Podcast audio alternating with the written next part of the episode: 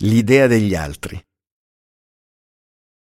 È consapevole di ciò che gli altri dicono di lui, dell'idea che si sono fatta con gli anni. A chi addossare la responsabilità se non a se stesso, al suo carattere, ai suoi sbalzi d'umore, alle sue ossessioni? Cesare Balia è fiero della condizione che vive. Sin dall'adolescenza, quello che gli altri vedono in lui si trasforma nella sua realtà. L'immagine che offre è ciò che in breve tempo diventa.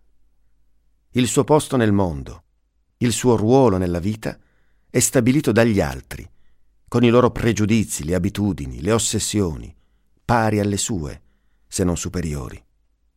È diventato un uomo che nessuno sa definire. Eppure, tutti hanno opinioni, ipotesi, fantasie su di lui qualche dubbio e qualche certezza. Cesare Balia è la proiezione delle illusioni altrui, il prolungamento degli altrui sguardi, gli sguardi che diventano materia, acquistano forma, prendono in prestito una faccia, due spalle, due braccia, due gambe e vanno in giro per conto proprio.